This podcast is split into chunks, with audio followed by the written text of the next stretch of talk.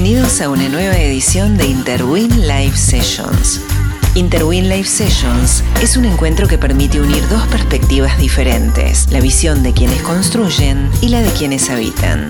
Encontranos en Instagram como interwin.itw y seguinos para no perderte los próximos encuentros. Que lo disfrutes. Bueno, vamos a ir arrancando, ya hay alguna gente. Eh, la idea de hoy, bueno, mi nombre es Miguel Ludmar, soy titular de Interwin. Tengo el placer enorme hoy de estar con Rodolfo Miani y Alejandro Melamed. Son dos personas que son referentes, cada uno en lo suyo, y nos pareció muy interesante cruzarlos para que cada uno nos pueda contar su experiencia desde toda la formación y el recorrido profesional que tienen. Alejandro Melamed es consultor disruptivo, socio de Humanized Consulting, con más de 25 años en empresas multinacionales como Coca-Cola, Molinos, Arthur Andersen, es especialista en el área de recursos humanos. Escribió seis libros, Diseña tu cambio y El futuro del trabajo y el trabajo del futuro, como prediciendo que algo íbamos a tener que cambiar. Rodolfo Miani es arquitecto, socio de BMA, Bodas Miani Anger, con 150 arquitectos. Desarrolló eh, como, estudio aeropuertos, centros comerciales, edificios, oficinas, hoteles, eh, viviendas en toda Latinoamérica y Estados Unidos. Como edificios destacados tenemos Aeroparque, Seiza, las torres del BBVA eh, Consultate en Catalinas, el edificio Aston Martin de Miami, las torres SLS de Puerto Madero, que hizo Related. Y la idea nuevamente es como poder integrar las visiones, así como los desarrolladores tienen que ser un poquito arquitectos, un poquito ingenieros, un poquito abogados, contadores, eh, expertos en finanzas, expertos en marketing. La idea es poder desde distintas visiones integrar la experiencia que ambos tienen en, eh, sus vidas profesionales, que, es muy rica la de los dos, eh, así que por eso lo agradecido que estoy. Y poder charlar, digo, nadie tiene la bola mágica de qué es lo que va a pasar en el futuro, pero sí cada uno con su recorrido tiene la mente más entrenada para poder ir encontrando y, y creer qué puede pasar, cómo puede evolucionar esto, porque habitualmente es como que todos sentimos que tomamos decisiones con lo que sabemos del pasado, o sea, mirando el espejo retrovisor, como, como se dice a veces, eh, con lo cual, y con eso queremos proyectar el futuro. Lo cierto es que, como en este caso, claramente el futuro eh, nos trajo algo que salvo Bill, Bill, Gates, el resto casi que no lo vimos. Entonces, nada, la idea es eh, de, este encuentro poder tener una charla, intercambiar ideas, este, ver lo que piensa cada uno y poder contestar algunas preguntas que nos hicimos nosotros mismos este, y disparar algunos temas, o sea, va a ser una charla libre donde vamos a ir conversando distintos temas.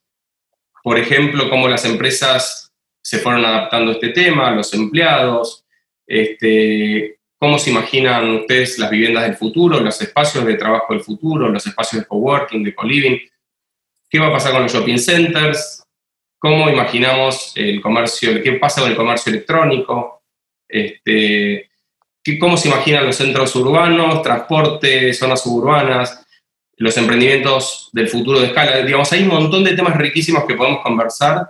Así que, eh, Ale y Rodolfo, gracias. Eh, podemos arrancar. Eh, si quieren, no sé quién nos va, va, a poder contar cómo, cómo están viviendo esto. Así Arquitecto, que, le pasa la pelota. Bueno, bueno, a ver si podemos resolver todos los problemas que planteó Miguel, este, hasta podemos resolucionar la, la vacuna del COVID, digamos, es un poco demasiado.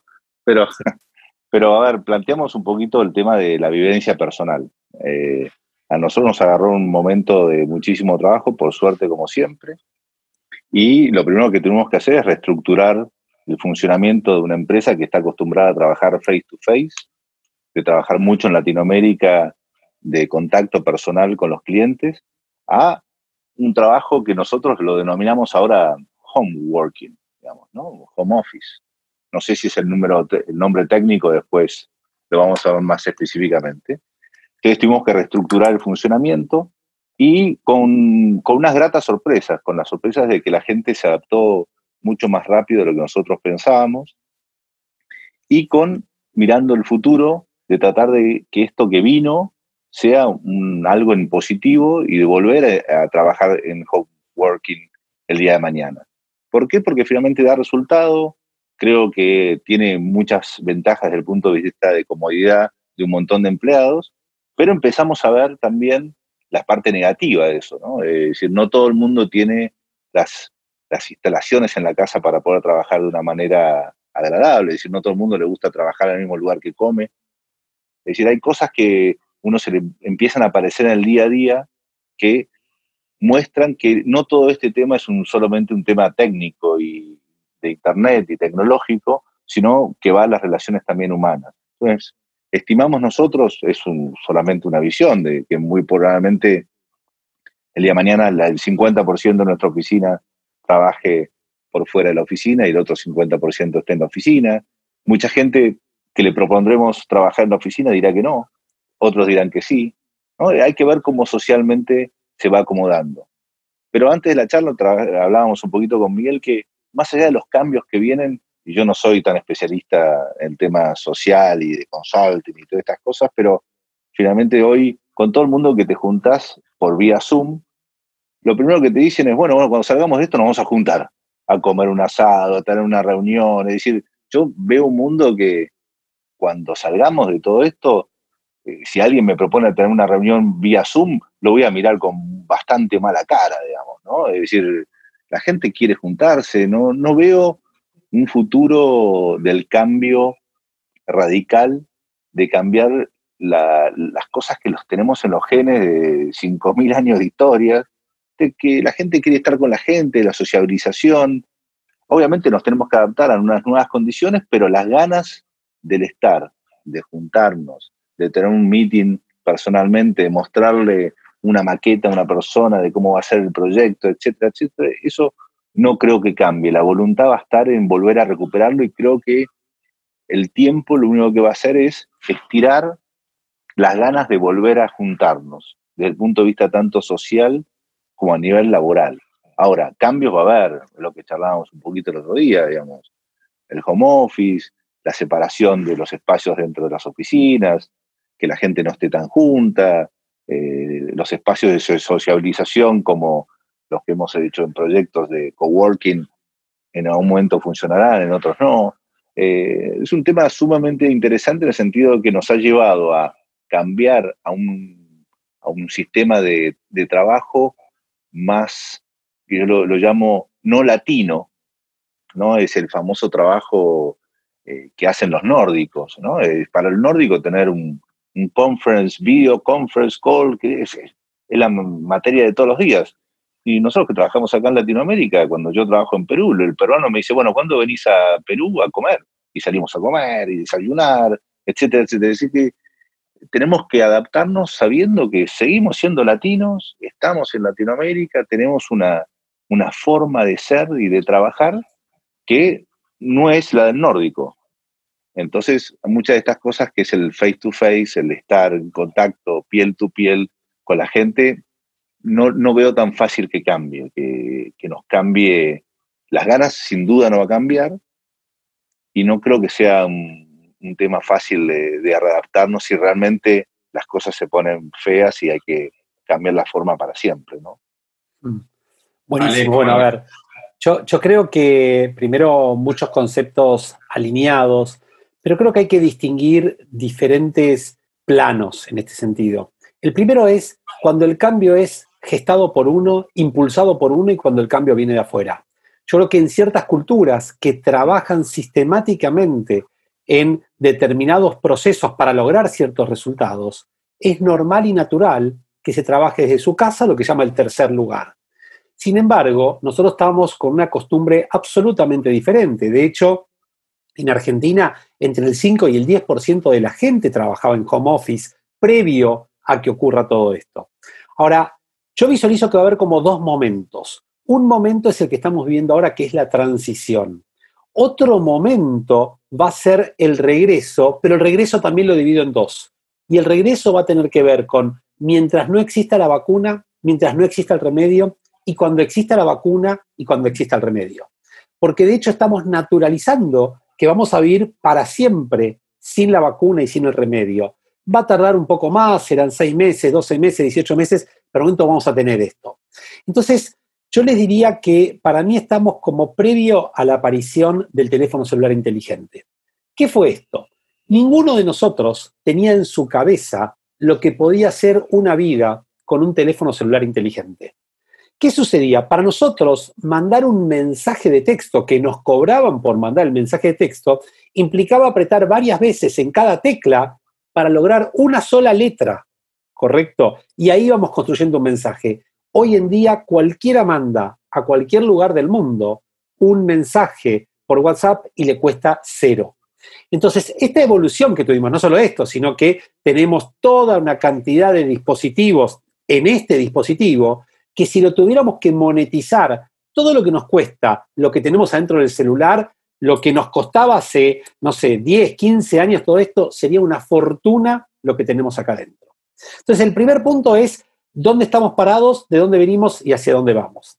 El otro aspecto, Miki, me parece que es, es importante y, y respecto a lo primero que decía, todo el mundo habla que hacemos home office. Yo quiero clarificar el concepto. No hacemos home office. Home office es tener una estrategia, una cultura, una infraestructura y toda una, cantidad de, de elementos que te permiten trabajar desde tu hogar, pero ya es parte del proceso. Lo que tenemos nosotros es simplemente un mandato de que de un día para otro mucha gente trabaje de su hogar, que son pocos en realidad los que pueden trabajar desde su hogar, sin tener procesos, sin tener infraestructura, sin tener una cultura, sin tener absolutamente nada. Entonces, Home office, que significa la oficina en tu hogar, no es eso. Lo que tenemos es working from home. Es una obligación de trabajar desde casa. Viene a la Argentina, la atamos con el hambre y como pueda, porque se te corta internet cada dos por tres, que es cara, que es lenta, que tienes problemas de conectividad, que la gente no tiene espacios en su casa, como decía Rodolfo antes, que no, no sé, yo les digo situaciones que se dan en algunas empresas con las que trabajo. Gente digamos, que nos comenta que tiene menor cantidad de computadoras que la cantidad de personas que hay. Entonces, si el hijo está haciendo la tarea al colegio, el papá o la mamá no pueden trabajar. Se te corta internet cada dos minutos. Gente que no tiene espacio físico para trabajar y le da mucha vergüenza tener que decirlo. Y así innumerable cantidad de situaciones. Entonces, mi visión respecto a lo que estamos viviendo está muy alineada con lo que dijo esta semana eh, Satya Nadella, que es el número uno de Microsoft mundial, y dijo que trabajar de esta manera nos está generando la pérdida de un capital social muy importante, que es esto que decía Rodolfo antes de poder estar con el otro conectado, pero no es solamente a través de lo que es la tecnología. Cuando estás conectado físicamente, tenés también la posibilidad de ver todo su lenguaje este, gestual, tenés la posibilidad de, conectarte a través de los aromas, a través de, todos los sentidos. Hoy simplemente tenemos la vista y el oído. Y hay muchas otras cosas más que comunican. ¿Cómo veo que va a continuar? Sí, perdón. No, no, no, y, sin, duda eso es muy latino. Por eso yo me, digamos, el tema de, no es que yo vuelvo a insistir en el tema este de lo latino y no lo latino, pero nosotros los latinos necesitamos estar en contacto, estar, digamos, si, si fijamos un poquito lo que ha pasado con el tema este de la cuarentena, todos los países que están desesperados por salir y que la gente tiene una... son todos latinos, digamos. ¿Por qué? Porque está en nuestra idiosincrasia, está en nuestros genes estar en contacto social. Por eso el, el nórdico, todo este tema del, del home working, lo, lo tomó más natural y lo venía realizando mucho antes de la cuarentena. Es decir, nosotros, para nosotros, como decía Ale, ahora lo atamos con alambre y vemos cómo funciona el sistema, bueno, mejorás la nube y todas estas cosas técnicas que yo no entiendo mucho, pero en Estados Unidos la gente eh, ya trabajaba en, la casa. Y es más, este, era habitual que tenían ese eh, tema de conferencias Zoom y qué sé yo, y este, web y, la historia. Entonces, eh, creo que el, mundo no es todo igual, aunque ahora, como decía Ale, podemos mandar un WhatsApp y vale cero a cualquier parte del mundo. Eh, yo, a mí, en mi profesión, a mí me pasa mucho en Latinoamérica y sobre todo en Estados Unidos, en la parte latina que trabajamos nosotros. Quieren juntarse y cuando peleamos algún trabajo con alguna oficina americana, muchas veces tenemos una gran ventaja porque nosotros nos llaman y decimos, bueno, mañana tengo que estar en Colombia, me tomo un avión y voy. Y el americano dice, no, no, nosotros hacemos un web conference. Esto es antes del COVID. Y no es lo mismo. Y nunca va a ser lo mismo. Les agrego una pregunta. Dale, dale, dale. ¿El, coronavirus aceleró el futuro que de cualquier modo iba a venir o, está cambiando el futuro que vamos a tener? ¿Cómo, cómo lo ves? Mi opinión es, nos trajo el futuro al presente, pero no es que el futuro va a ser así, ahora el futuro va a ser diferente.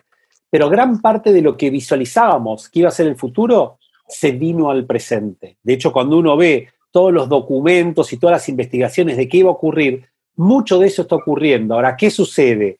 Esto es lo que se denomina el famoso cisne negro, ¿no? Un acontecimiento no esperado, eh, no planificado y que de repente te cambia el curso de la historia para siempre. Lo que sí se está visualizando es que el futuro no va a tener nada que ver con esto.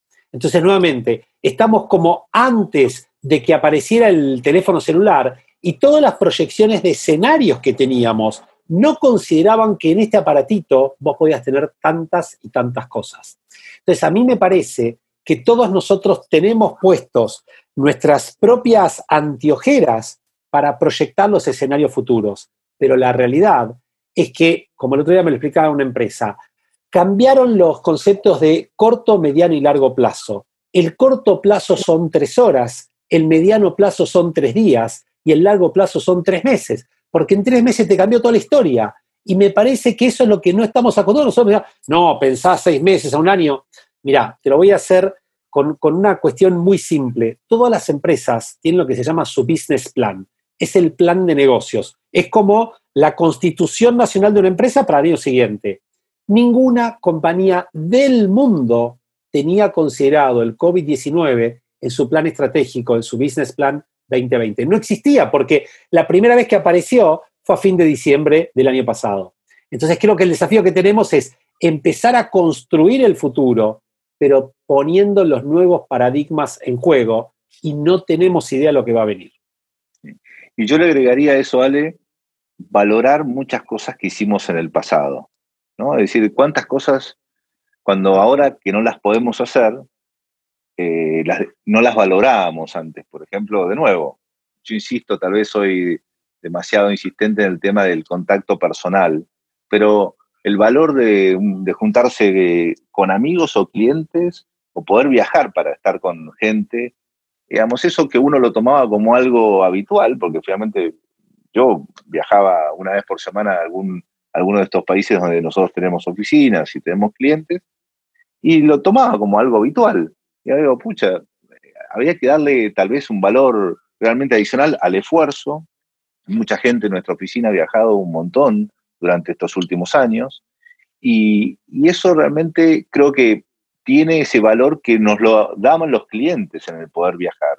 Esa atención personalizada que uno le termina dando al cliente en el estar, este, ha tenido un valor enorme. Y yo creo que va a ser parte de nuestro futuro, sumado a la tecnología que decía Ale, ¿no? Es decir, tenemos que lograr ese balance en el no perder ser lo que somos y lo que hemos sido, pero no dejar de ver que ese aparatito maravilloso que tenemos del teléfono nos da esta hiperconectividad que es genial, que nos logra hasta, por ejemplo, creo que en, oficinas como la nuestra, que hay un montón de gente trabajando, aunque parezca mentira, nos ha acercado a muchos que uno no se acerca personalmente porque estás más conectado, porque antes esa persona estaba trabajando y si no subías al piso tal a darlo, no lo veías.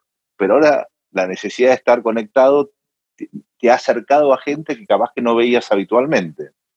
Entonces, tiene esa, esa, doble vía de acceso, ¿no? El, futuro y el pasado que tienen que convivir en un futuro, como dice Ale, que nadie sabe cómo va a ser, que son pruebas lo que estamos haciendo, ¿no? Sí. Algunas cosas que están cambiando, eh, algunas cosas que están cambiando a nivel de valoración son ciertos amenities, las expansiones, los balcones, las aberturas, las vistas, los jardines, o sea, eh, esto está replanteando un poco el valor. No sé si después lo van a pagar, pero lo cierto es que todos hemos valorado un poco en el encierro esos espacios eh, como una expansión, como una vista, como una luz. Este, claro, por ejemplo, ahora yo he escuchado gente decir, uy, me he dado cuenta que mi departamento miraba al sur porque no entra sol. ¿No? Es decir, eh, mucha gente ha vivido toda su vida en ese mismo departamento y el sol, claro, lo buscabas. Te ibas de tu casa a la plaza o al, club o te juntabas en la casa de un amigo y, llegabas a dormir a tu casa. La casa era un hotel, finalmente, el, lugar donde uno va a dormir y estabas con tu vida social afuera. Entonces, hoy, uy, no me entraba el sol o generalmente no tengo lugar para poner el escritorio yendo para el lado del trabajo. Entonces, muchas cosas van a cambiar, van a cambiar eso que llaman los americanos. Yo estoy convencido que van a, empezar a aparecer unidades de vivienda con ese lugar que es el DEN americano, ese famoso espacio de dos por dos y medio, que antes es un sillón para mirar la televisión, ahora es un escritorio, que la, gente necesita tener como un lugar que se sienta que es el lugar de trabajo. Si no, finalmente se mezcla todo, el trabajo, la vida, la comida, eh, y, todo, no, yo creo que no, no, puede ser todo lo mismo. Uno no puede estar trabajando al mismo tiempo apretando la computadora que está revolviendo una olla, cocinando algo, digamos. Entonces, eh, la concentración en, las tareas necesitan también su espacio a nivel arquitectura. Y el espacio también necesita un tiempo. Entonces, todas esas cosas creo que van a ir cambiando de a poquito. Van a ser este, experiencias en Latinoamérica lentas, pero que lo bueno que tiene es que solamente hay que mirar lo que pasa afuera. ¿no? Tenemos la ventaja de que los de afuera vienen trabajando con el tema de la adaptación del home desde el punto de vista de arquitectura al working, desde el punto de vista laboral, hace muchos años. Entonces hay que mirar las experiencias de las cosas que han funcionado y que no han funcionado. Chicos, les cuento. Yo creo, Miki, una cosita quisiera agregar ahí, que me parece es interesante. Primero, fíjense, historia personal les cuento, ¿no? La verdad que si ustedes me preguntan, en todos los años que vivo en este departamento donde vivo, ¿cuántas veces salí al balcón? Yo creo que deben ser ínfimas, ¿no? Y ahora sabemos que a tal hora llega el sol y estamos ahí con que sea el famoso tema de la vitamina D, qué sé yo, y mi señora es como abonada a esa media horita donde el sol da perfecto en ese lugar estratégico. Pero hondo un poquito más. Yo desconocía que tenía de vecino de balcón, es decir, en el edificio pegado y a mi balcón, es decir, que estamos a escasos centímetros de distancia, una persona que ocupa un cargo muy importante en una empresa que es un nuevo cliente mío. Y es interesante porque nos conocimos en los aplausos de las 21 horas, los dos aplaudiendo juntos y vos qué haces y vos qué haces, es decir, llegan vínculos que antes hubieran sido impensados. Y para completar este concepto, Miki, nos está sucediendo algo que es muy, muy interesante. Hoy nos sobra lo que, antes nos quejábamos que nos faltaba y nos falta lo que antes nos quejábamos que nos sobraba. Es decir, todos nos quejábamos que nos faltaba tiempo en casa, tiempo con la familia. Hoy tenemos como sobreabundancia de eso y todo el tiempo, todos los días. A su vez, tenemos como un síndrome de abstinencia de ir a la oficina, de ir al laburo, de encontrarte con tus compañeros. Entonces es como que se invirtió todo. La gran diferencia que hay con un proceso diseñado es que esto fue de un día para otro y sin ningún tipo de este, planeamiento, sino que se hizo a los ponchazos porque no tuvimos otra. Y a veces, ahí sí, el futuro uno puede acelerarlo con todos los dolores que ello genera. Y lo que hicimos nosotros fue acelerar una ida al futuro. Y tal vez, como bien decía Rodolfo, ¿sabes qué? Mira, viajé al futuro y me di cuenta que esto no lo quiero. Boom, vuelvo y lo puedo rediseñar. Y eso tal vez sea la gran ventaja de este proceso. Sí, sin duda, sin duda. ¿Tuvieron, chicos, ustedes estos días o desde que empezó todo este tema? Pues yo digo, ustedes de algún modo tienen los mismos clientes, asesoran capaz a las mismas empresas. Uno pues, cuando está queriendo diseñar su edificio de oficinas, o el presidente de una compañía cuando está queriendo hacer su vivienda, y del lado tuyo, Ale, acerca de la estrategia de recursos humanos, las decisiones de mudarse, no mudarse, crecer, juntar equipos, consolidar una empresa en un espacio único. ¿Tuvieron en estos 60 días o desde que empezó todo este lío sí. Eh, comunidades profundas con empresarios de este tipo? Yo el otro día estaba en un de estos Zoom fantásticos, eh, maravillosos, con la gente de Estados Unidos, con Related, y ellos comentaban que ellos calculan una reducción de un millón de metros cuadrados en el área de Miami con respecto a las oficinas, porque estiman que esto que en Estados Unidos ya estaba trabajando el home working, home office, o nunca me acuerdo el nombre que hay que decirle, este, Ale, pero ellos calculan que las empresas van a, primero hicieron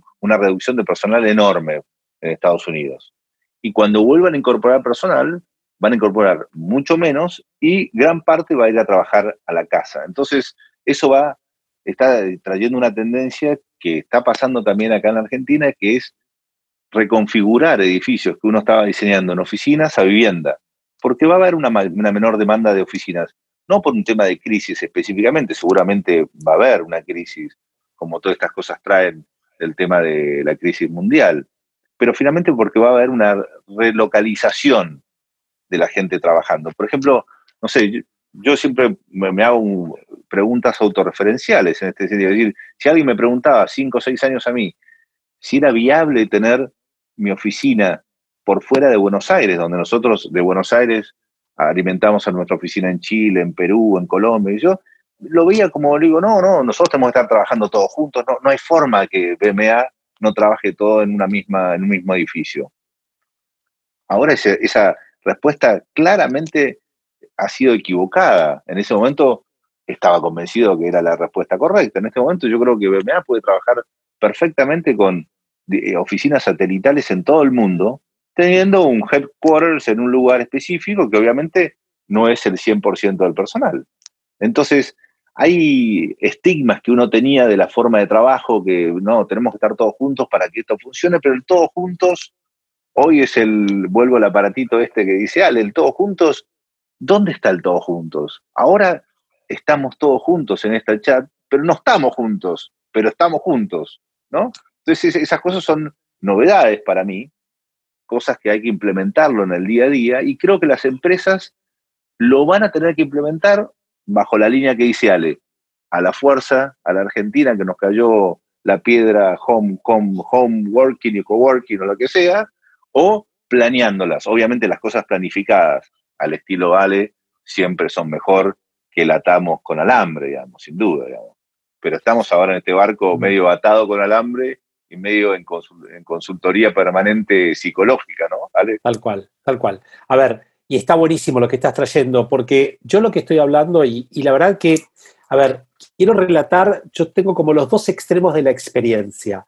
Una empresa tecnológica que lo que tuvo fue un incremento exponencial de la cantidad de trabajo, porque todas las empresas que querían hacer su transformación digital en noviembre, diciembre, enero, febrero, marzo, lo adelantaron para abril y mayo, con lo cual les explotó el trabajo, este es un extremo, y otro extremo de una empresa que no pudieron hacer absolutamente nada y la tienen 95% paralizada porque no es esencial, ¿no es cierto?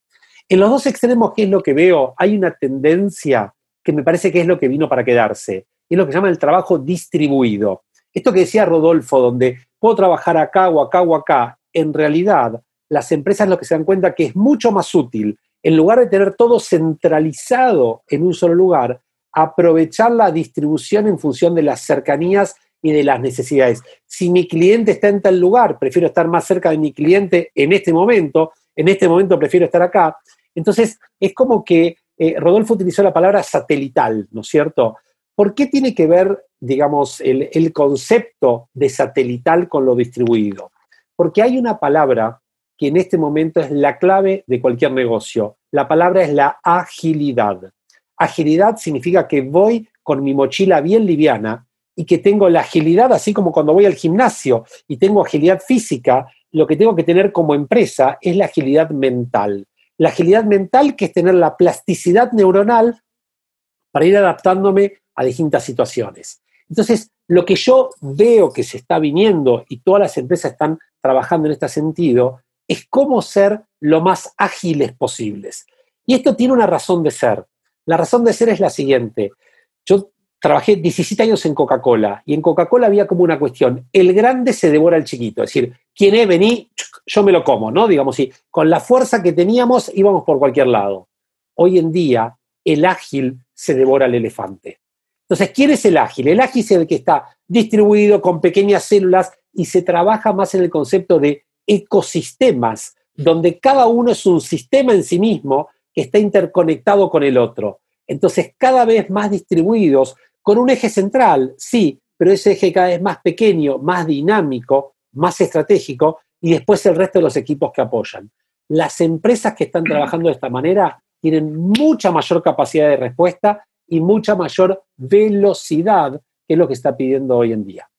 Ahora, yendo a lo que vos decías, Miguel, de qué nos piden concretamente algunas empresas, por ejemplo, algunos clientes tipo bancos que trabajan con nosotros que están implementando el tema de home working o home office, eh, ya uno tiene que empezar a ver, hay una legislación, no tengo muy claro cómo es la legislación porque está, es todo muy nuevo, pero finalmente hoy la gente que está trabajando en su casa, uno tiene que darle, no solamente decirle, anda a trabajar a tu casa, tenés que darle una silla ergonométrica, un matafuego, una, digamos, una cantidad de lúmenes sobre el área de trabajo, es decir, hay determinadas condiciones que no es solamente, bueno, em, a vos te tocó trabajar en tu casa, ¿no?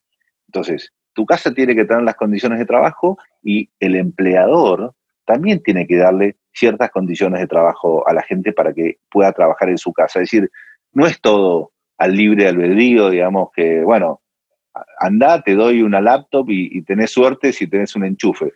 Tiene que tener una cantidad de megas, eh, la posibilidad de conexión, lo que hablaba de Ale, digamos, la importancia de Internet. Es decir, si yo tengo un empleado en, una, en, su casa trabajando y no tiene la tecnología para poder bajar los archivos porque tiene un, no sé, un internet de 50 megas, no funca, digamos, ¿no? Entonces, todas esas cosas que son nuevas, que nos cayeron de un día para el otro, como dice Ale, que no están programadas, hacen que la agilidad, que es una palabra que me encantó finalmente, que este, la adapto en el sentido de que uno es eficiente también es cuando es ágil, ¿no? Y el ágil de respuesta, hace que también este tema del trabajo en las casas no termine siendo lo ágil que uno es en la oficina habitualmente, porque hay un montón de cosas que la tecnología, que la comodidad, que los nuevos espacios que tiene que evolucionar el tema de la oficina en las casas y, la comodidad del que trabaja,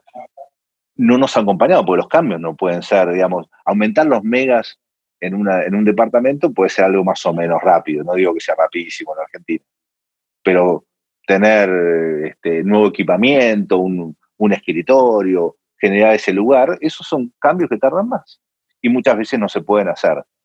Entonces, nos agarró la ola de frente, es una ola muy triste desde el punto de vista, obviamente, sanitario, de las muertes, pero es una ola extraordinariamente positiva porque creo que va a cambiar y va a mejorar la calidad de vida de un montón de gente. ¿no? las horas que uno pierde en el traslado. Es decir, va a aumentar, por ejemplo, el otro día estábamos hablando con los socios y decíamos, en realidad esto da la posibilidad de contratar cada vez mejor gente, porque no hay límites, no está el límite de la geografía.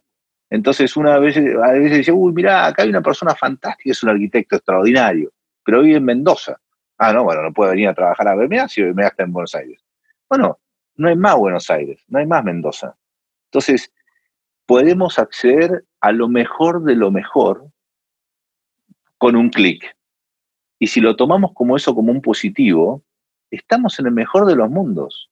Este maldito virus nos hizo entender que el mundo, que siempre nosotros hablábamos que está globalizado, estaba globalizado para ir de, turismo, digamos, ¿no? Estaba globalizado para leer internet en Infobae o en el... Pero no lo habíamos entendido como una globalización de trabajo interactivo, no de contratar a alguien para una consultoría o contratar a alguien para algo específico, sino para trabajar juntos, permanente. Eso es algo extraordinario, si lo entendemos, que es una posibilidad que nos da la maquinita que dice Ale, y con la velocidad y con la agilidad, esa palabra, digamos, nos, nos hace, la Internet nos hace atletas ágiles de primera línea, si lo sabemos usar. Agrego dos cositas que no son menores. Una que es el gran tema que hoy se está planteando y todos los clientes están extremadamente preocupados por esto, es por la ciberseguridad. No es un tema menor, porque cuando vos trabajás desde tu casa, se bajan los niveles de seguridad y las empresas tienen una obsesión, porque el principal capital está en la nube hoy en día, ¿no? Entonces te puede interferir rápidamente. El otro tema es que, así como vos tenés también colaboradores desde cualquier lugar, también el mundo de tus clientes se empieza a ampliar y vos podés trabajar para cualquiera en cualquier lugar. Ahora, quiero hablar de un tema que me parece que es como la consecuencia de todo esto y se habla poco y me parece que hay mucho para hacer. Se dice que hay cuatro olas respecto al coronavirus.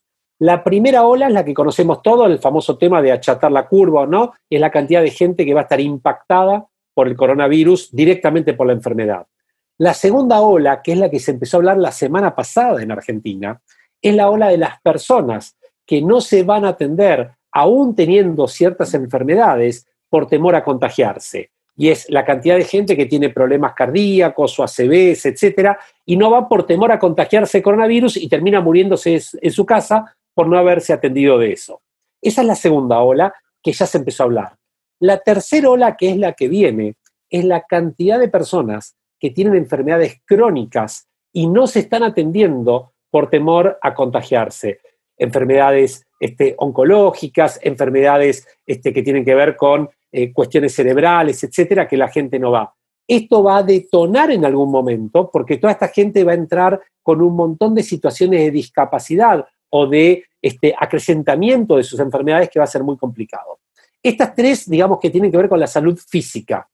Pero hay una cuarta ola, que es la que más preocupa en las empresas, y para mí es algo que tiene que ver con el futuro del trabajo necesariamente, y es la ola de lo que llama la salud mental de todos los que hoy están impactados por el coronavirus. Y en el mundo laboral tenemos los dos extremos, el que está impactado por tener demasiado trabajo el que está impactado por no tener nada de trabajo, el que está impactado porque piensa que lo van a desvincular, el que está impactado porque está buscando trabajo y no, no consigue, o bien el que está en la primera línea de fuego con todos estos temas del coronavirus. Todas estas personas hoy están viviendo una situación absolutamente extraordinaria.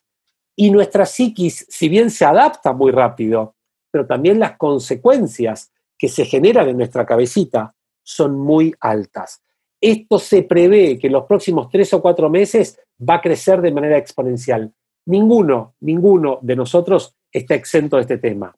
¿Qué es lo que veo? Son muy pocas las empresas que están trabajando en esta dirección. Lo que están haciendo, bueno, vamos, vamos a hacer todo, pero ojo, si no lo tratamos bien, esto puede llegar a explotar. De hecho, un tema, Miki, ahora que se está trabajando en las empresas, en los planes de contingencia, qué va a pasar cuando venga la primera persona enferma de coronavirus o bien cuando se muera el primer trabajador. Porque obviamente, estadísticamente, si se mueren tantas personas, algún trabajador puede impactarnos.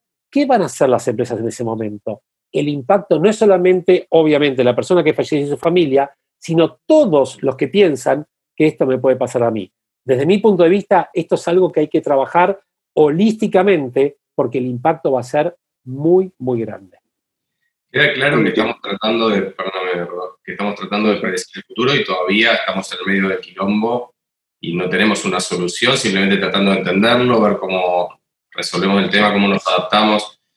Eh, les cuento varias cosas. Por un lado, más o menos en 15 minutos, vamos a 10, 15 minutos vamos a cerrar. Eh, tenemos una audiencia, se anotó un montón de gente, nos está viendo un montón de gente, amigos, conocidos, muchos arquitectos, todos querían escucharte y Ale también. Este, estoy tratando de juntar las preguntas para poder eh, hacer las consultas, pero mientras tanto les tiro dos o tres temitas cortitos que teníamos planeados. Y, a ver, ¿qué imaginan ustedes? Les tiro los tres puntos y los peloteamos. De los, ¿Qué piensan del futuro de los shopping centers, del futuro de los coworkings y del futuro de los hoteles? A ver, eh, yo creo que los centros comerciales o shopping centers hace rato que no existen más como unidades autónomas. ¿no? Eh, la evolución del mercado hoy es todo usos mixtos.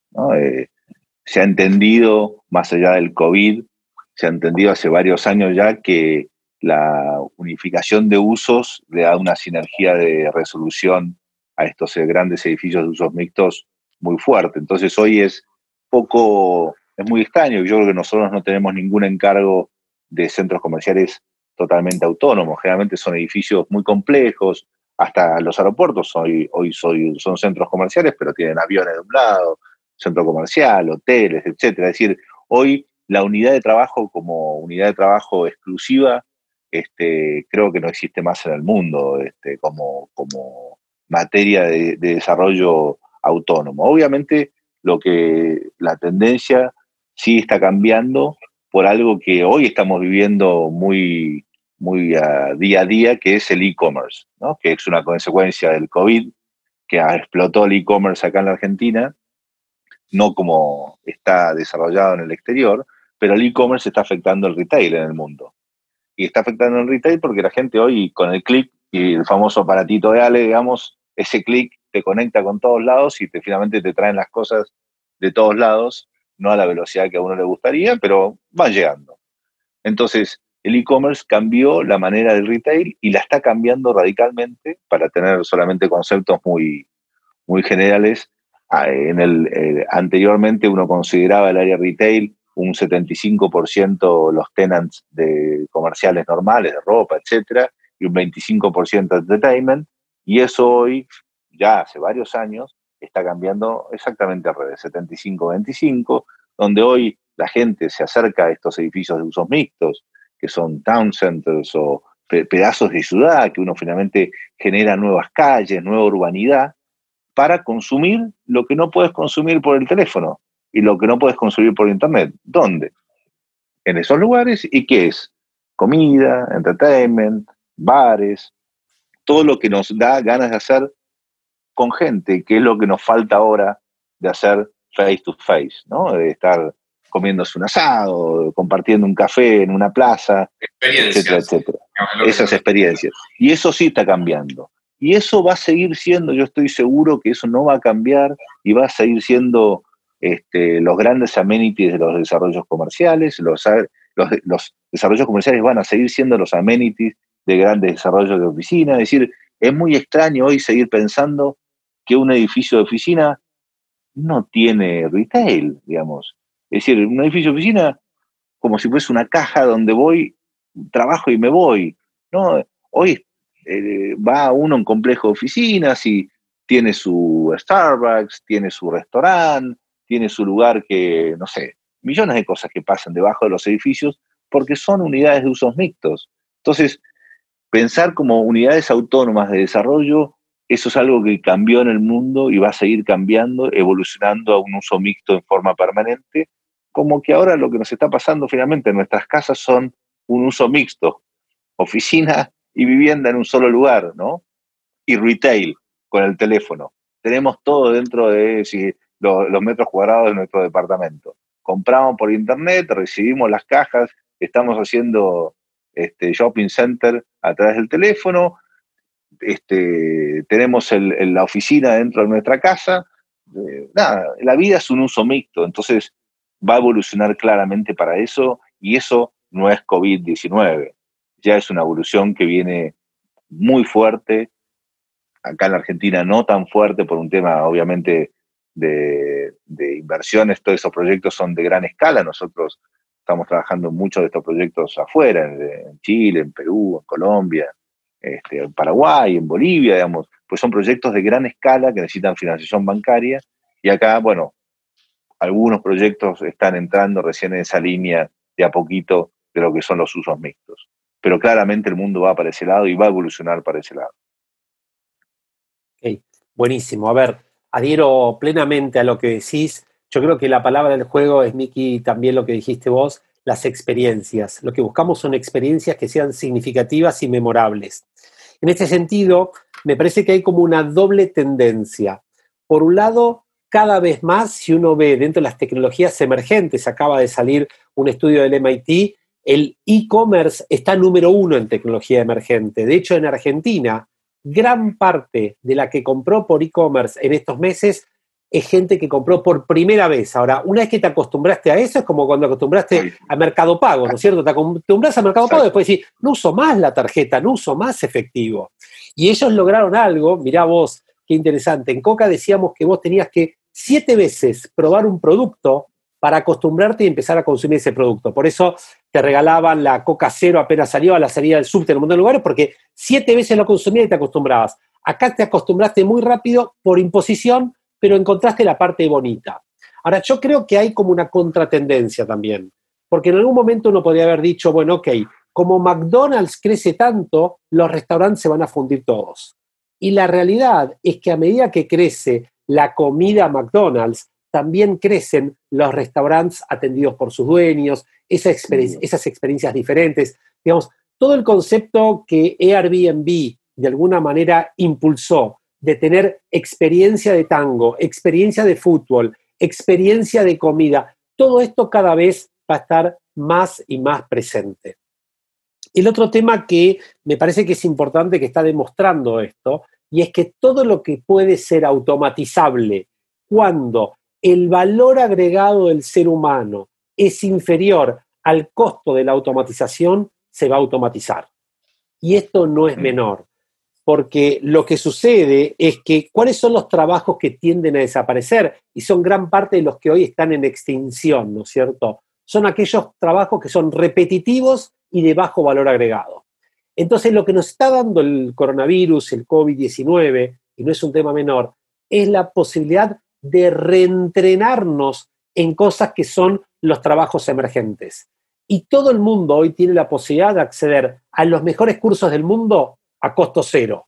Uno puede acceder a un montón de plataformas con los cursos de Harvard, de MIT, de las mejores universidades del mundo, pagando cero.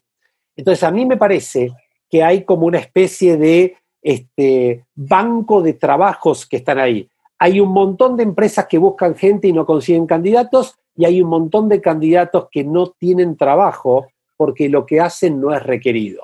Entonces se va a producir lo que se llama el reskilling y el upskilling. Esto significa tenemos que aprender cosas nuevas, para lo cual hay un alto nivel de demanda y tenemos que mejorar nuestras capacidades y competencias para enfrentar al mercado futuro.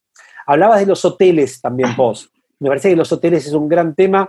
Justo estuve ayer haciendo un trabajo grande para una de las dos principales cadenas hoteleras y ellos ven una revolución enorme en la experiencia del pasajero. Obviamente, hoy están parados totalmente, pero ellos lo que dicen es, si no generamos una experiencia significativa, que tiene que ser hoy más que nunca segura, que tiene que ser veloz, que tiene que ser adaptada a las necesidades, va a haber como mucho, decían ellos, diferenciación de hoteles en función de tu necesidad. ¿Sabes qué? Hoy en día, me imagino, decían ellos, la gente quiere ir y estar la menor cantidad de tiempo posible porque voy, duermo, que esté bien limpio, que me garanticen que está todo limpio, que me atienden bien rápido y me voy, ¿no es cierto? Hay todo un cambio muy, muy veloz en la industria de hotelería que todavía están tratando de entender para dónde van, pero desde ya hoy están con, digamos, amenazas por todos lados. Sin duda. Por ejemplo, una de las consultas que hacían recién del tema de los amenities, Miguel, yo creo que los amenities, más allá de, los nuevos proyectos, que obviamente los amenities van evolucionando con la tecnología, con las nuevas experiencias, etcétera, yo creo que hoy los amenities de los edificios son una excelente oportunidad para adaptarse al cambio rápidamente. Por ejemplo, la mayoría de los amenities no tienen lugares de trabajo en los edificios. Entonces, yo creo que es una posibilidad enorme de que grandes edificios que tienen muy buenas superficies de amenities entiendan que uno puede darle un servicio a los departamentos y a la gente que está haciendo home office, pero que lo puede tener en lugares que no son home office, pero que son lugares como si uno generara, por ejemplo, un, business center. espacio de no, digamos, pero un business center más estilo Starbucks, digamos, Una cosa donde vos no te sientas que estás sentado en un lugar de oficina más frío, sino que es un espacio como si se lo dieras a, un decorador de Starbucks y dijera, bueno, cada edificio ha reconvertido una unidad. Por ejemplo, yo creo que va a ser mucho más útil por los próximos años, me parece, tener, en vez de tener un montón de salones de fiestas, este, tener un área de, de, home working, pero en el amenity, que no sé, hay que poner un nuevo nombre. No, se llama el tercer lugar eso. Vos sabés que está bueno, pues se llama el tercer lugar, ¿no? Y, vos dijiste el, efecto Starbucks, ¿no? Porque Starbucks captó esta, esta lógica y ellos te brindan un lugar que sea confortable, que tenga seguridad, que tenga buena conexión a Internet y un rico café. Es lo que necesitas para tener un, espacio de trabajo, ¿no? ¿Qué más? Y, yo creo que esas cosas son cosas que pueden cambiar, ¿no? Sí. sí. Perdón, hago un comentario y un par de preguntas. Quiero comentar cosas de, la gente que nos está mirando. Por un lado, si se corta en un ratito, se pueden reconectar directamente a nuestro Instagram, que va a seguir la transmisión. se corta la hora, pero se reconecta automáticamente. ¿Ok? Y si no estaba al vivo en YouTube. Y después tenemos algunas preguntas de la gente, esto que estabas diciendo vos, el tema de los amenities. Nos preguntan eh, algunos si la gente va a elegir más Airbnb que, los hoteles. O sea, ¿cómo, la ves? Este? Es un poco lo que decías, la gente, cada uno de acuerdo a su medida. O sea, hoy en día la prioridad es saber que el hotel está limpio, que está higienizado, que está anti-COVID. sí, este. a ver, yo lo que creo se llama la individualización del marketing, ¿no? O marketing of one, ¿no es cierto? Cada uno va a elegir otra cosa. Yo creo que lo que la gente no va a elegir es lo masivo. Cada vez va mucho más a lo selectivo. Y es como que vos necesitas y es, creo que va a haber mucha utilización de los datos. Para mí, lo que se viene hoy en todos estos proyectos es transformar los datos en información, la información en inteligencia, la inteligencia en acción. ¿Cómo utilizo toda esa información que tengo de esta gente para armar una propuesta que la persona puede decir, ah, me están hablando a mí? Yo creo que lo que no nos vamos a bancar más, ah, bueno, todo el mundo, fíjate lo que pasó con los tapabocas. Hasta hace tres meses el único tapabocas que conocíamos era blanco. Hoy tenés blanco, negro, rojo, con puntito, con los colores, de lo que quieras. Me parece que va a haber mucho de esto, ¿no? Ir viendo y, y, nuevamente, el ágil le va a ganar al elefante. Esta es la ventaja que tiene el ágil, ¿no? Digamos, va rápido, rápido, rápido y sobre todo hay algo que tienen las metodologías ágiles, es que pruebo, me equivoco, mejoro, pruebo, me equivoco, mejoro y voy cada vez acercándome a la, lo que llama la MVP, ¿no? Digamos, la mejor solución para mi cliente, escuchando y respondiendo y adaptándome rápidamente. Igual yo creo que eh, con la vacuna muchas cosas van a volver a la misma situación, de si va a volver el partido de fútbol con millones de personas, va a volver la conferencia de médicos en Cancún de 5 mil millones de médicos. Es decir, va a volver, eh, eh, no, no, vamos a cambiar la historia de la humanidad por, por esta pandemia, 5 mil años de historia o más, no sé cuántos quieren ponerle, digamos. Eh, la vacuna va a hacer cambiar drásticamente y volver a muchísimas costumbres que las tenemos arraigadas. No, no, por ejemplo, el otro día estaba hablando con unos clientes hoteleros, me decían, bueno, va a ser difícil volver a hacer eh, este, congresos. Obviamente, sin la vacuna va a ser dificilísimo hacer congresos. Ahora, cuando esté la vacuna, va a volver a haber congresos, porque es la forma que hemos tenido y hemos adaptado a nuestras vidas en los últimos años, y la gente da resultados, los congresos se enseñan, tienen relaciones, la gente a nivel societarios, se hacen negocios, etcétera, etcétera. Entonces, eh, hoy no va a haber congresos porque la gente le tiene miedo a contagiarse. Si lo único que uno escucha en las noticias es miedo, miedo y más miedo, digamos.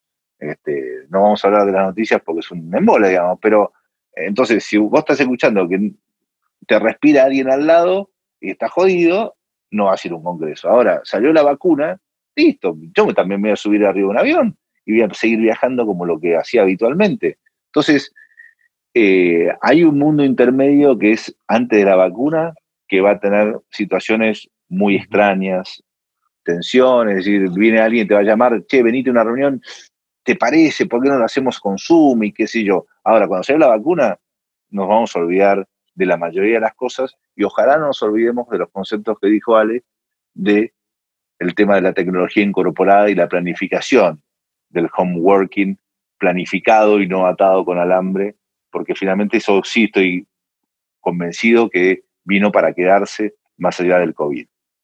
Sí, coincido. Eh, definitivamente creo que hay dos escenarios, el primero antes de la vacuna y después de la vacuna. Sí creo que hay que entender cuáles son las tendencias que llegaron para quedarse. y te doy un ejemplo que es interesante. Cuando, digamos, nosotros estamos en lo que se llama en presencia de un cisne negro. Cisne negro es un acontecimiento no pensado, no planificado y que cambia el curso de la historia a partir de ese momento. Entonces, el 11 de septiembre del 2001 fue un cisne negro y a partir de ese momento empezaron a cambiar las conductas respecto a lo que es seguridad. Yo creo que hay un montón de cosas que llegaron para quedarse, no todas. Y entre las que no llegó para quedarse, creo que es el tema de reunirse. Creo que va a haber tal vez otros criterios o tal vez escuchaba hace poquito por qué los japoneses se contagiaron mucho menos. Porque los japoneses tienen la cultura de la distancia hace mucho tiempo. tienen la cultura de la protección hace mucho tiempo. el planteo, y lo quiero dejar acá, es decir, tal vez se encuentre la vacuna para el coronavirus, pero puede venir el corona no sé cuánto, digamos. Entonces creo que hay un montón de cosas y de hecho uno de los planteos o de los dilemas más interesantes que me, gustan a mí es dejar acá el interrogante para todos. ¿Qué puede suceder si en lugar de tener un virus de crisis eh, sanitaria, tuviéramos un, crisis, un virus tecnológico? ¿Qué nos pasaría si mañana nos dicen, ¿sabes qué? hay un virus letal que sé en qué lugar, que no deja funcionar los teléfonos celulares, no hay wifi, no hay internet. Eso va a pasar en el año 2000, ¿te acordás? Era el I2K. ¿Cómo se llamaba? El I2K. I2K. Me acuerdo, estuve de guardia en Coca-Cola. El 31 de diciembre me tuve que dar de guardia porque, es más, te voy a decir algo, tuve que imprimir todos mis archivos porque decían que todas las computadoras se iban a destruir. Y era un caos. Ahora, hoy respecto al año 2000, tenemos mucha mayor dependencia de la tecnología. Con lo cual vuelvo a un tema que hablamos antes. Déjame decir algo que se corta, dale un segundo. Y si se corta, eh, se conectan en un ratito en, Instagram que sigue, sigue un ratito más la charla. Dale, dale. Eh, yo creo que el tema de la ciberseguridad cada vez es más importante. Es, un tema que no se le presta toda la atención y nos, nos conectamos a cualquier wifi, conectamos a cualquier cosa. Las empresas están muy preocupadas. Cuento un hecho que tiene que ver con lo que es el futuro del trabajo y lo que es el, futuro en general, ¿no? En un hospital de Los Ángeles robaron todos los datos de los pacientes de ese hospital. El valor de eso era enorme. ¿Saben cómo pidieron el rescate? En bitcoins. Y se lo pagaron porque era tan importante eso. Ale, espera un segundo porque acá me está diciendo que esto no sale porque justo se cortó. Porque Instagram tiene una hora, se corta y ahí lo vuelven a armar. Dame un segundo. Vale. Listo, ya está. Vamos. Listo. Este, este, es interesante. Este es un, este, un ejemplo de la dependencia tecnológica como tenemos, ¿no? Y como hay alguien que dirige nuestra vida. Decía que hubo un robo muy grande en un hospital de, de Los Ángeles, que el robo en realidad fue los datos de todos los pacientes, con el valor enorme que tiene eso. El rescate de estos secuestradores lo pidieron en bitcoins, que obviamente se lo pagaron, porque el hospital perdía todo su capital este, intelectual si perdía los datos de los pacientes. Sin duda.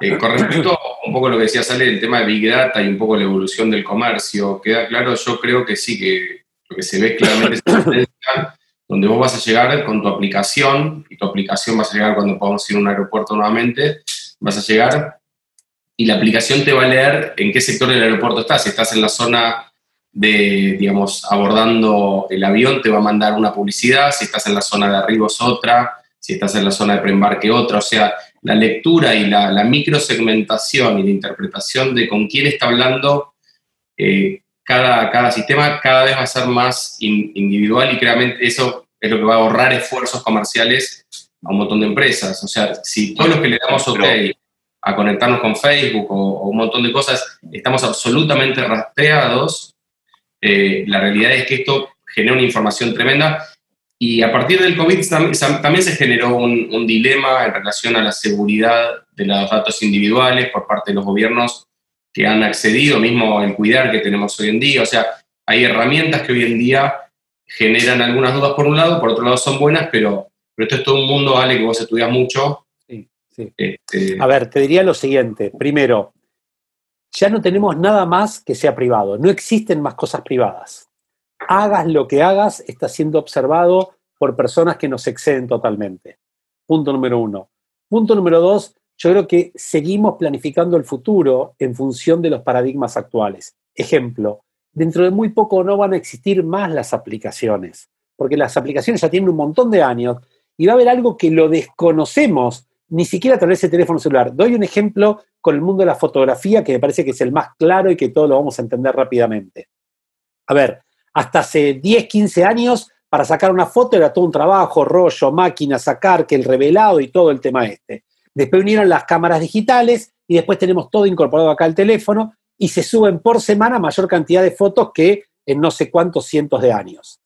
Pero ¿cuál es el futuro? Uno piensa, bueno, la fotografía va a seguir siendo más este, eh, más definición, más... Eh, no, no, en realidad el futuro de la fotografía es que va a ser directamente con los ojos. Vas a ir por algo, te va a gustar y vas a sacar la foto en ese momento.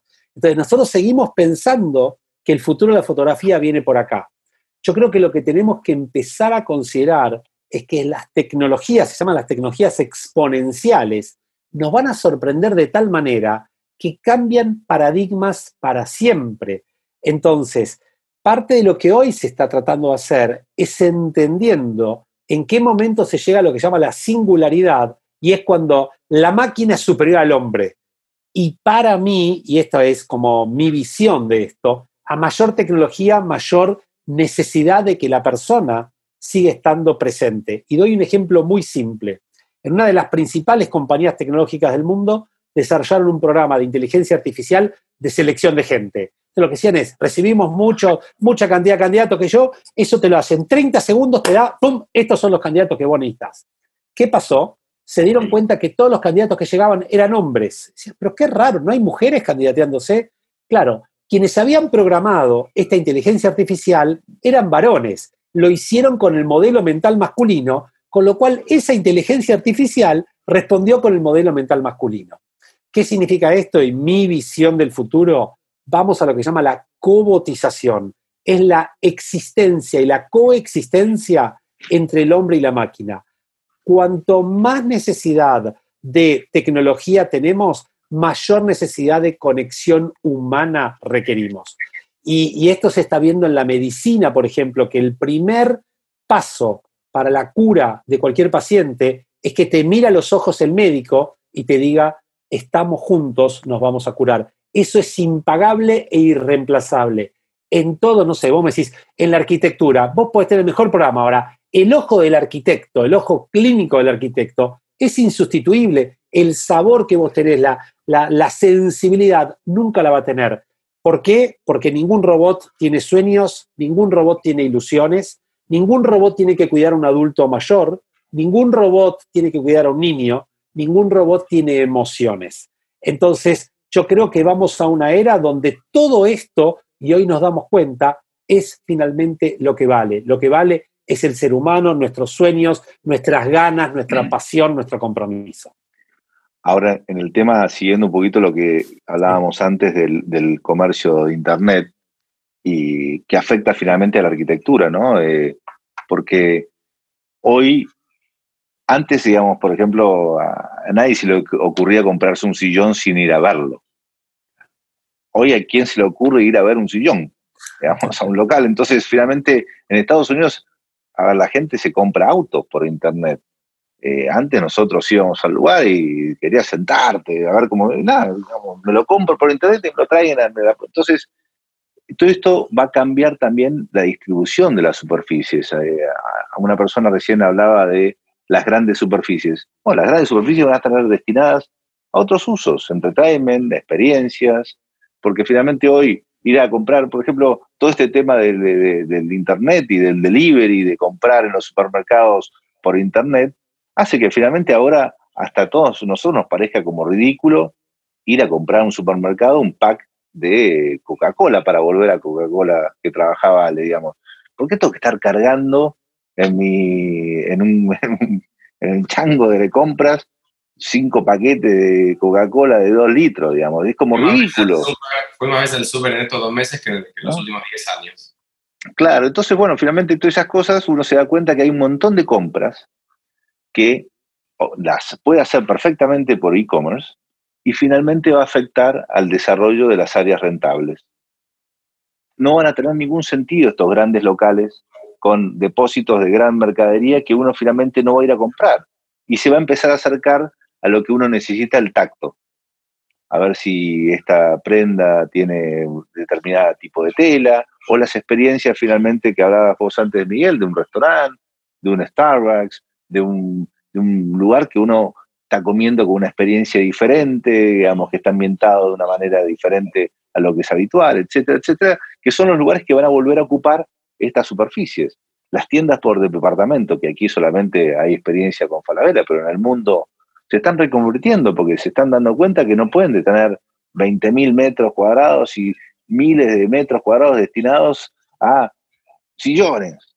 sillas, digamos, cosas que uno compra con un Los supermercados entiendo que tenían muchísimos metros este, obsoletos. Ahora, eso siempre que entendamos que la Argentina hay dos Argentinas, ¿no? Hay una Argentina que puede comprar por internet porque tiene tarjeta de crédito y porque tiene plata blanca, digamos, que no sé si acá todas estas cosas se pueden decir, pero hay otro mundo que, hay un mundo paralelo que necesite ir al supermercado y comprar porque tienen los billetes. Entonces, a ver, la Argentina, todo lo que hablamos funciona para la mitad de la Argentina. Todo lo que venimos hablando hasta ahora funciona para una Argentina que digamos que es la mitad. La otra mitad funciona de otra manera y también funciona así en Perú y partes de Colombia. Bueno, Chile está muy bancarizado, digamos, pero hay otra, otra Argentina que tiene otras vivencias que nunca va a terminar de armar un home office porque el trabajo no es home office, es, eh, es informal. Entonces, eh, a ver, viene un futuro para algunos y otro futuro diferente para otros. ¿no? Entonces, este, las empresas se tienen que adaptar a las dos Argentinas. No le pidamos que todo el mundo trabaje en home office y todo el mundo compre en e-commerce porque el e-commerce no es para todos y home office no es para todos en la Argentina. Excelente planteo. Bueno, chicos, la verdad que los temas que estamos tocando son apasionantes. Este, hay muchísima gente que nos ha preguntado cosas. No puedo, no puedo comentar todas porque son difíciles de responder, nos va a llevar mucho más tiempo. Eh, Matías pregunta, eh, ¿para cuándo el autocine y el aeropuerto? O sea, la gente en algún momento se cuestionaba hasta el tema del cine. Cuando salió los videoclubs, me acuerdo, alguna gente dijo, bueno, listo, ya no va a ir más nadie al cine creo que cada experiencia tiene su tema y nos vamos a ir adaptando a, las nuevas situaciones. Bueno, eh, muchas gracias, Miguel. No, no, la verdad un placer. Antes, que, antes de cerrar, quiero comprometerlos eh, cuando se termine la cuarentena, ustedes van a elegir entre ustedes dos el restaurante y bueno, vamos a compartir una buena comida personalmente. Mucho gusto. tenés, que devolver el sombrero. El sombrero lo tengo, te lo tengo guardado. Te lo traje, se hizo pelota, el viaje lo arrastré por todo el viaje, pero lo tengo. No importa, no importa. Así que, chicos, nada, fue un placer. Así que, bueno, gracias. Vamos a juntarnos otro momento. Un abrazo, Ale. un placer, gracias Rodolfo, gracias Miki, eh, un gustazo. Chau, chau. Gracias a todos. Chau, chau.